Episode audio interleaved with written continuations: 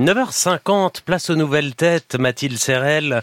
Ce matin, une romancière franco-bulgare qui pratique un absurdisme enjoué. Elitsa Georgieva est dans notre studio. Portrait sonore.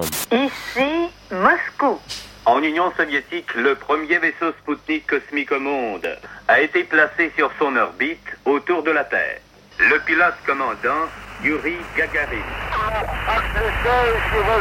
Elle n'était pas née quand le camarade Yuri Gagarin est devenu le premier humain à effectuer un vol dans l'espace en 1961. Mais comme d'autres enfants du soviétisme, elle a rêvé à son tour de devenir cosmonaute, tant la frontière de l'espace semblait la seule à pouvoir s'ouvrir avant la chute du mur. Il tombera assez rapidement pour qu'à 18 ans, elle quitte la Bulgarie et se téléporte en France.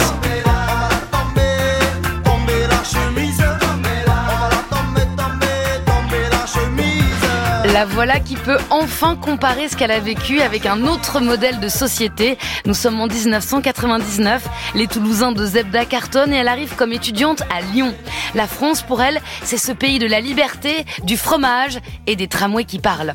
Rêvant d'écriture mais ne maîtrisant pas assez la langue, elle va se tourner vers l'image documentaire. Ce qu'on veut faire avec Rouge, c'est un film sur l'idée suivante. Comment vis-tu? Comment vis-tu? On commence par toi. Et après, on va s'adresser à d'autres.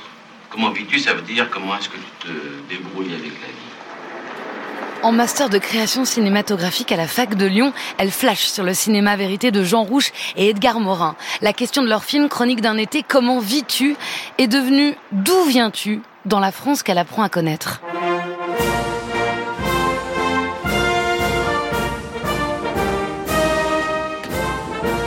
Depuis 2022, elle est officiellement citoyenne française. Après un master de création littéraire, un roman et deux films, elle décode son identité et publie son hilarante, mais pas que, Odyssée des filles de l'Est aux éditions verticales. Elisa Georgieva, bonjour. Bonjour Mathilde Serrel, merci pour l'invitation. Mais de rien, j'espère que vous avez regardé le président à la télé hier soir. Eh ben non, j'étais déjà assez paniquée comme ça. Venir vous voir ce matin. Alors votre roman démarre sur une scène à la préfecture de Lyon, inspirée de votre arrivée à vous en 1999. Ça s'est passé comme ça. Vous devez improviser un discours sur la France et on vous demande ensuite ce que vous apportez à la République. Alors en tout cas, il y a un sentiment de désarroi qui est vrai. Après, euh, je reconnais que j'aime bien un petit peu exagérer quand j'écris. Et c'est très drôle d'ailleurs dans le livre. Voilà votre réponse au tu parce que vous écrivez à la deuxième personne quand vous parlez de vous.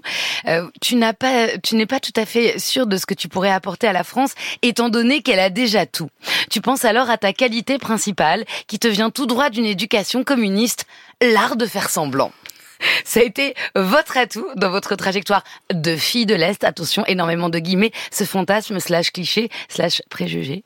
Bah, je n'étais même pas au courant de, de ce cliché, euh, mais en tout cas, oui, euh, c'est sûr que quand on a 18 ans et on arrive dans ces années-là en France, euh, on, on, on, ne met pas beaucoup de temps pour, pour être familier, malheureusement, avec cette expression fille de l'Est. Fille de l'Est. Et faire semblant, ça vous sert à quoi à ce moment-là?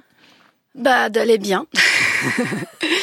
je ne sais pas euh, faire semblant. Après, c'est tout un jeu avec euh, avec la fiction pour moi et avec comment faire face à quelque chose qui est beaucoup trop violent. Alors, euh, le faire semblant, c'est c'est justement des portes où on peut s'échapper un petit peu.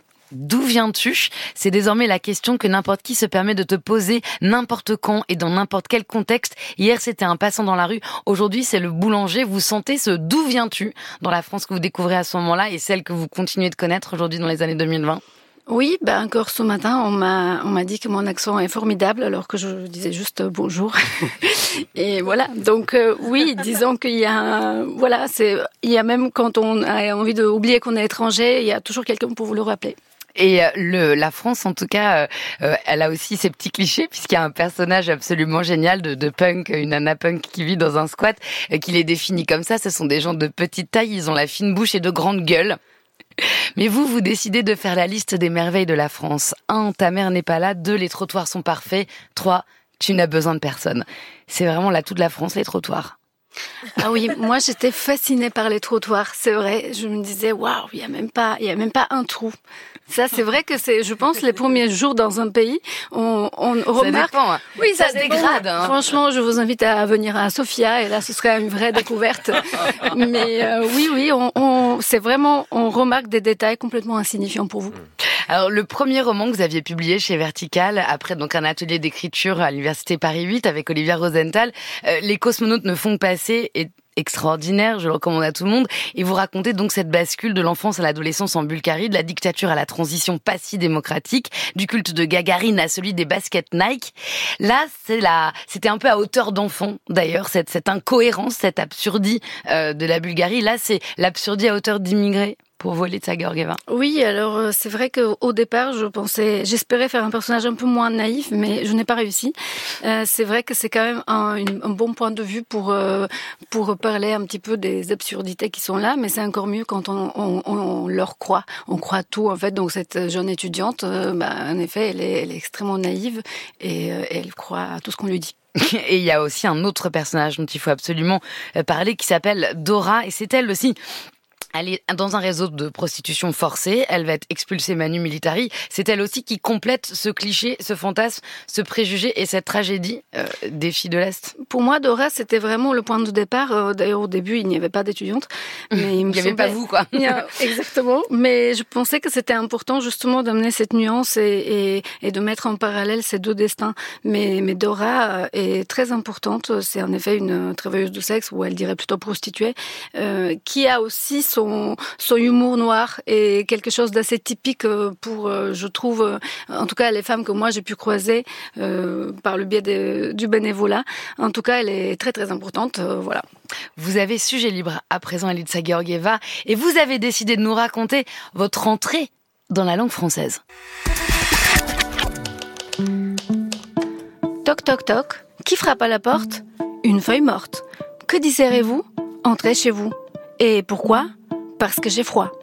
Ma langue est agressive, saccadée et très bizarre pour qui ne comprend pas les langues slaves. Aujourd'hui, j'ai rarement besoin d'elle car j'en ai choisi une autre pour rêver, aimer, vivre. Cette nouvelle langue dans laquelle je vis, je la parle avec un accent. Que désirez-vous? Entrez chez vous.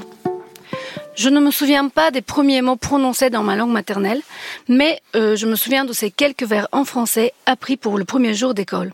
Je ne comprenais pas pourquoi je ne récitais pas un vers dans notre langue comme tous les autres enfants, pourquoi dès l'âge de 7 ans on m'imposait d'être différente et donc incomprise. Mais je devinais l'enthousiasme fou dans le regard de ma mère, alors je déclamais docilement Toc toc toc, qui frappe à la porte? Ma mère ne pouvait pas savoir qu'un jour j'écrirais des textes dans cette langue étrangère pour elle. Mais voilà comment tout a commencé, par ces premiers mots, désirer, frapper, entrer chez vous.